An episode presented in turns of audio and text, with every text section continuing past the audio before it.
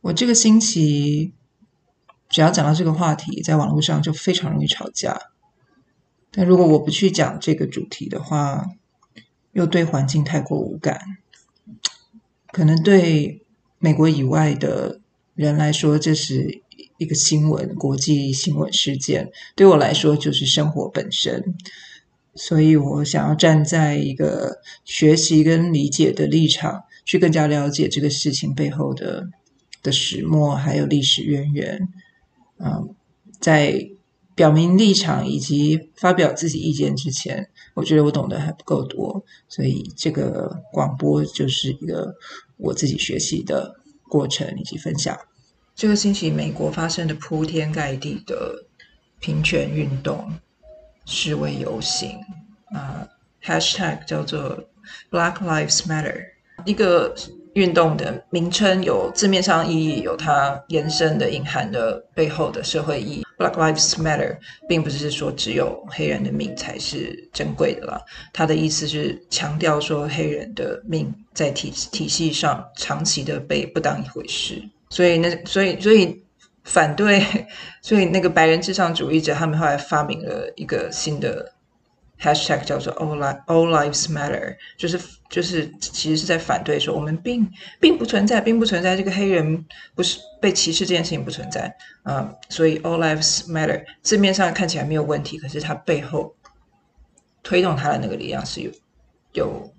有这个种族歧视嫌疑的，请大家要明察。然后，因为种族文化背景而造成的不平等的社会结构，其实每个地方都有，每个地方都会发生这些事情，而且都很复杂啊。不过，在纽约这个种族特别多元，然后我们多民族交流特别多的地方，这个冲突也就变得更多了。大家好，今天是六月六号，星期六，六六六。嗯，在这样的日子里面呢，我想要赶快把广播录完，因为我现在有一台很凉的电扇，但是它一开一打开，我就听不到别的声音，非常的大声，所以录音的时候就只好把它关起来。所以为了赶快再把它打开，我要赶快把这个广播录完，这样有没有道理呢？还有另外一件事就是，等一下我的朋友，嗯，祝。白宫驻华府白宫新浪记者哦，不是新浪了，他现在去呃《Voice of America》呃，知名主播记者唐佳杰女士，等一下要结婚了，我要参加她的线上婚礼，啊、所以我要先留一点时间起来去化妆，还要穿裙子，对不对？好，嗯，这个星期对美国来说就是非常的戏剧化，嗯。这个海外海外的讲中文的朋友，可能看到的新闻都是很可怕的画面，很多冲突、警民冲突的画面，非常戏剧化。嗯，我们这边我住的地方离示威的街道有一点距离，所以我没有听到很多噪音。但是以星今天是星期六，星期六其实其实纽约夏天，布鲁克林夏天的星期六。是不可能这么安静的，所以我觉得还是有很戏剧化的变化。因为本来夏天的周末就是所有人都都在放音乐，放得很大声，我在都在街上或是屋顶上、车上直接开 party，嗯，非常吵。那个周末的晚上，你都不要想睡觉了。如果你的房子是面面对街道的话，嗯，我其实。我还蛮愿意忍受这种噪音的，只要不是在。我第一个是要看那个音乐是不是我喜欢的。我过去两年住的那一区啊，我的房子非常好，是角落两面有窗，采光跟透气都非常好。但是非常遗憾的是，正对人家的后院，人家的院子，然后两边同时放激烈的雷鬼，它不是传统雷鬼，是充满电子电子音跟。特效非常激烈的雷鬼，然后它比较没有规律，它会突然跑出一声非常非常强烈的节奏，然后会两边放不同的雷鬼，放到晚上放到早上五点。然后如果我自己已经喝醉回家，头都很痛了，然后还想睡觉，那就是灾难。那我现在搬到这一区，这个主旋律是比较正统、传统的 hip hop，所以我觉得非常可以，非常好。啊，不过今天六月六日星期六，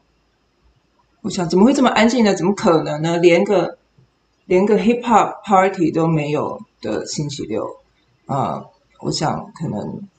应该现在在纽约的街上啊，示威群众。还是继续在那边努力的抗争吧。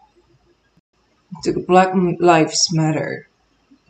已经不是这个星期才进行，但是这个星期的这个 clash 这个冲突变得很严重。一方面是因为因为呃新冠疫情，大家已经隔离了四个月，很多人很多人生病了。那生病的人大部分生病死亡的大部分是。黑人或拉丁裔，第一个是他们是基层员工、基层工作者，像医院的工人、清洁工、公车司机这种，他们还是要继续工作，而且是处于高度危险状态下。因为美国纽啊，尤其是纽像纽约这这这里的防护做的都不好，等于是没有防护，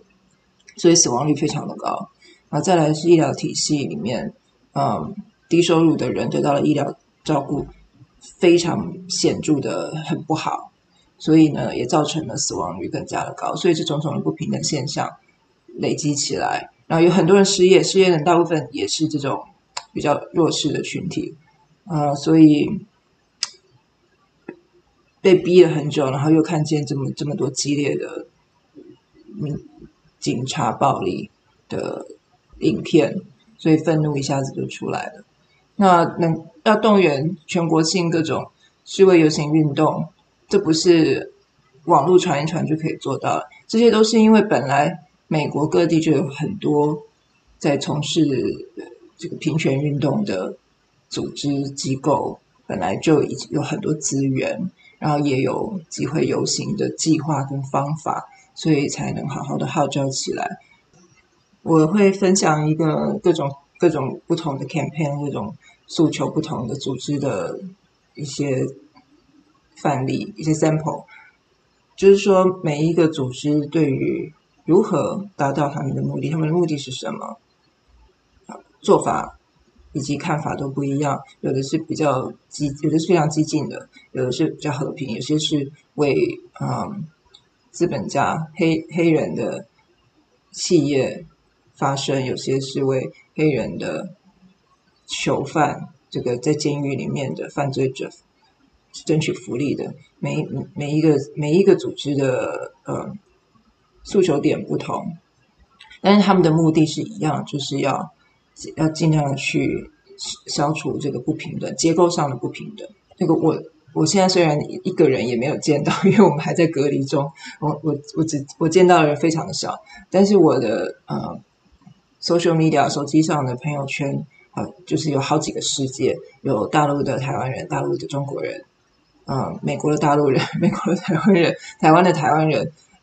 然后美美国的各种人，还有我的朋，我的最我这个我的死党三人组，一个是白人女性，一个是黑人男性，然后还有我，你看我们是非常平均的，因为我的我个人是同时涉足于好几个不同的群体。的人，所以我很清楚的知道，说这这不同群体的人讲对同一件事情会有多么不同的看法。每一个人的看法，第一个是你的看法是怎么塑造起来的？第一个是你是什么样的人，然后再是你住在什么样的地方，这些都会慢慢的改变你的看法。还有你人生碰到的遭遇是如何。就我讲一些小一件小事，可以反映出来，就是一个。我们我们在布布鲁克林这种多元民族社会里面生活，然后又面对呃不同的社会权力结构，每一个人对这个环境的反应跟承受的风险度是不一样的。呃，去年有我跟一个白人女生朋友，我跟她非常好，我们一起去看棒球，在 Coney Island 是小联盟球赛，看棒球的大部分是。中年以上男子嘛，那也有年轻的啦，反正是白人很多很多的地方。而且是就是是蓝领白人，他们可能在大卖场工作，或者是卡车司机这种。然后我们进去的时候，我已经开始唱国歌，然后我的朋友就是他是他是反威权社会运动人士，他就继续往前走，他觉得他说他从来不立正的，听到国歌，然后我。我也想跟着他一起往前走，但是我有点迟疑，因为我觉得我在这个环境里面承受的风险跟他不一样。你看，如果我不尊重美国国旗跟国歌，那人家是不是看着我就会说你这个中国人，你是不是反对美国？你是不是故意去故意轻视美国国歌，不尊重我们的文化？对这些白人来说，对周围那些白人来说，我就是这样的人。但是他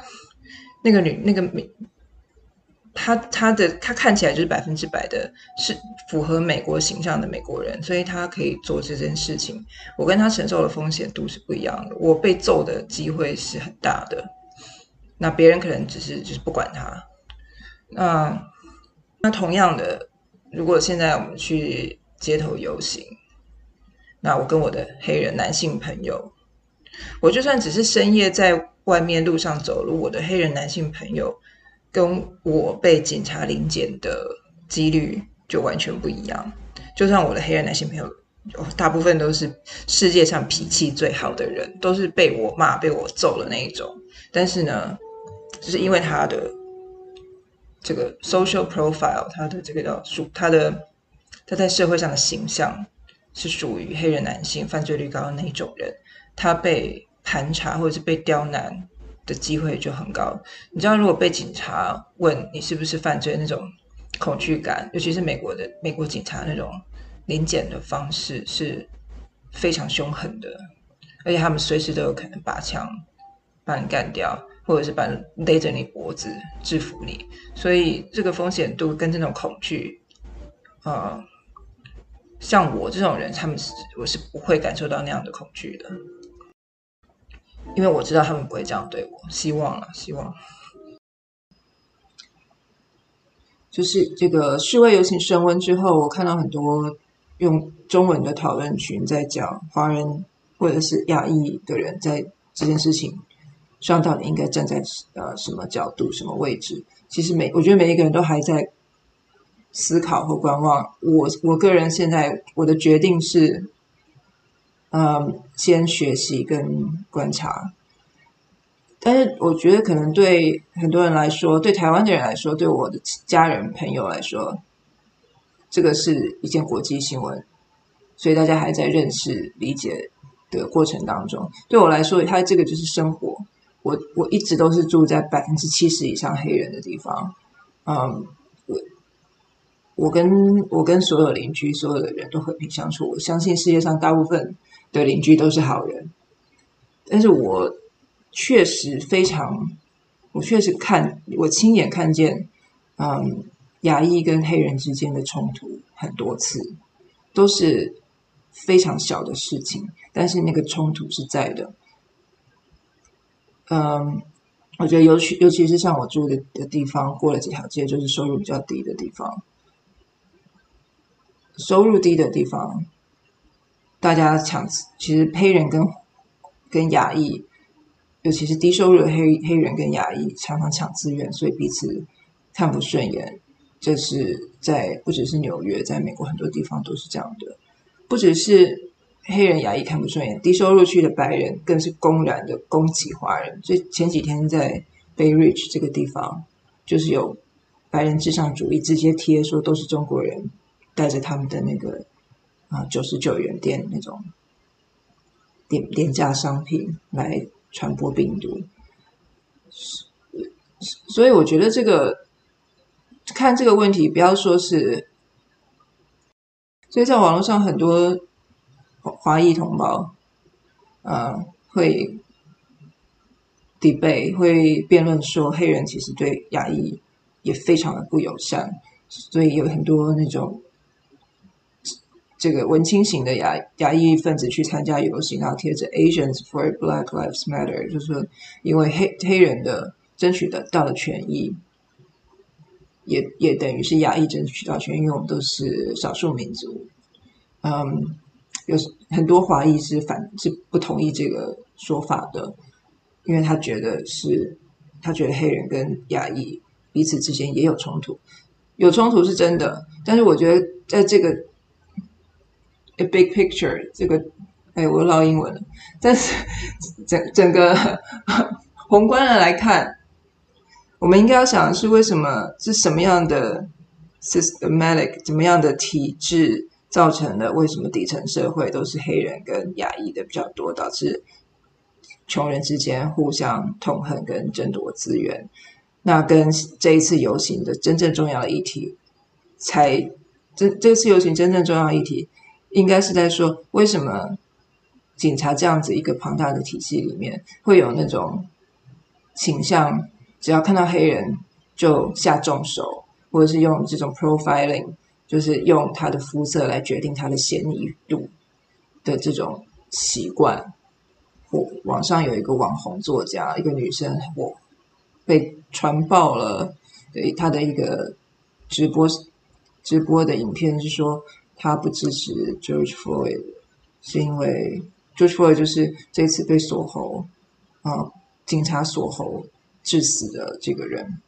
他他的死引发了这一连串很。庞大的示威活动，那所以很多人在街上的时候就会举他的名字，George Floyd 不能白死这样。然后这个女生她是以黑人议题出名的一个作家，那她就危言耸听的说他不支持 George Floyd 的，他不是英雄，他不是我的英雄，因为那个人是一个犯罪啊，很多次的贩毒，然后还拿枪指着孕妇，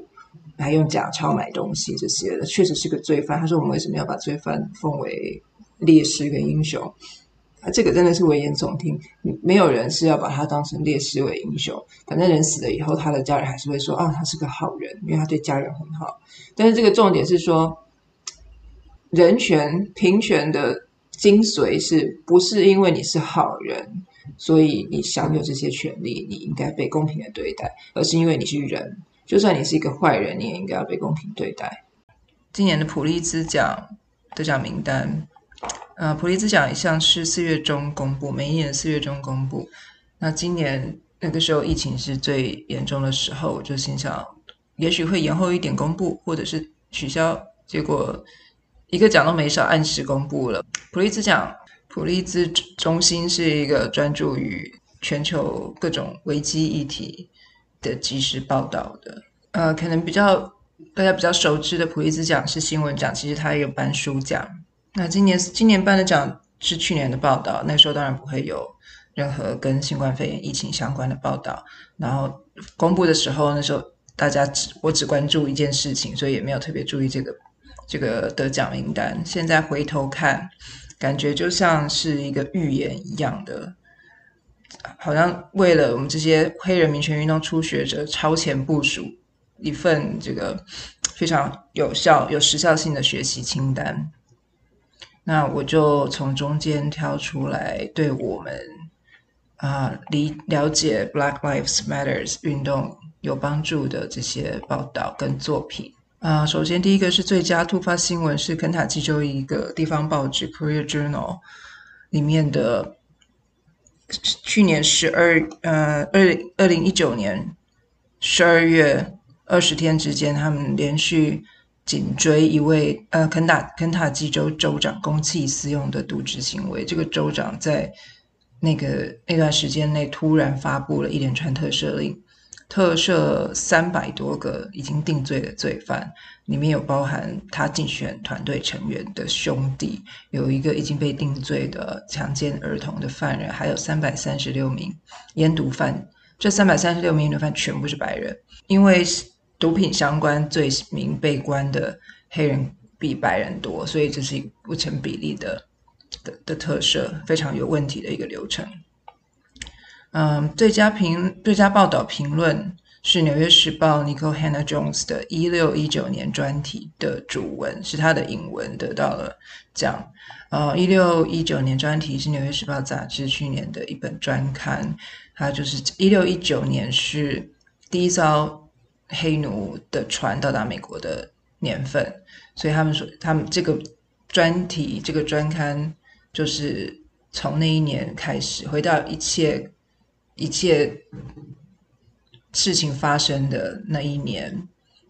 假设从一个黑人的角度重现美国历史的话，那我们看这段历史会很不一样。然后我们会发现，美国的民主制度一开始就建立在非常错误的基础上。如果说有一种人比另外一种人更有权利，那还称什么民主呢？那这个专题主文的开篇。那个场景就是这个作者的父亲每年都会在他的真的很破烂的小屋挂美国国旗，在国庆日挂美国国旗。那但这个小屋位于的位置是啊红线区，红线就是以前联邦政府还有银行会在地图上画红线，把黑人的区域、黑人居住区域圈起来。那红线圈起来的地区就很难很难，几乎拿不到房贷。这个红线叫做 redlining，这个行为已经被列为违宪，已经是已经现在已经是违法的行为了。最佳社论是德州 Policing 先驱报，关于德州一个小偏远地区的小监狱有连续未审判的嫌犯死亡事件。这个德州在一年之间，截至十二月三日，有一百一十五人在等待审判的。之前就在监狱里面死亡，然后这些人的罪都是很轻，或者是没有证据，根本就还没有定罪的犯人，然后被逮捕起来。然后有一些人是因为生病没有得到救治而死，有些人是疑似自杀。这其中有非常多的是女性或者是黑人女性。再来是小说奖，普利兹奖小说奖，今年得奖的是 Colson Whiteman，是我们布鲁克林作家。嗯，这是这是他第二次得普利兹小说奖，上一本得奖作品的续篇。这本书叫《The Nickel Boys》五分钱男孩，我还没看这本书。呃，他的上一部得奖的作品叫做《Underground Railroad》地下铁路，非常好看啊，是蓄奴时代有一条传说中的地下铁路，可以把黑人从蓄奴的南方运到自由的北方，然后所以。听说这个有这个传闻的人都会冒着生命危险跑去找这个地下铁路的入口。历史书奖奖呃得奖的是《Sweet Taste of Liberty》，这是一个美国奴隶制度还有赔偿的一个真人真事的故事，呃写成的历史书籍。最后是啊、呃、音乐奖。得奖的是一出歌剧，叫做《The Central Park Five》中央公园五少年事件。就是就是一九八九年四月九日晚上，在中央公园有一位白人女性，二十八岁白人女性，在慢跑的时候，呃，被袭击、强奸，身受重伤，昏迷十二天。然后当时正好在公园里面有五名少年被逮捕，然后经过警察。长时间违法侦讯啊，刑求之后，他们认罪。那这个过程疑点重重，很多争议，因为他们不是没有犯罪前科，然后来自非常普通的家庭，但只是全部都是黑人或拉丁裔啊，就把。然后那个时候有一位房地产商人叫做川普，他买了好几间报纸的全版广告。用很大的字要求判这五个人死刑，因为有这个广告，所以很多普通人也认为这五个人就是强奸犯、强奸杀人犯。那后来真犯人承认犯罪，然后用 DNA 检定之后确定就是这个人，这五个少年获得平反。后来他们对纽约市提起诉讼，最后特别提及一个嗯。我想要特别提一下，突发新闻摄影奖是颁给路透社的记者在香港拍的系列照片，啊、让我想起二零一九年，真是想起来真是既遥远，但是又近在眼前，有好多事情发生，尤其是在香港。照片中的影像是静止的，但是那些事情，不管在香港或者在美国的任何地方，都还在继续的。发生中，那现在在六月第一个星期，我就特别有感触。啊、我觉得新闻上可以看见的暴力确实是暴力，而且很可怕。但是真正可怕的暴力，还是那些不让你在新闻上看到的暴力。位晚安。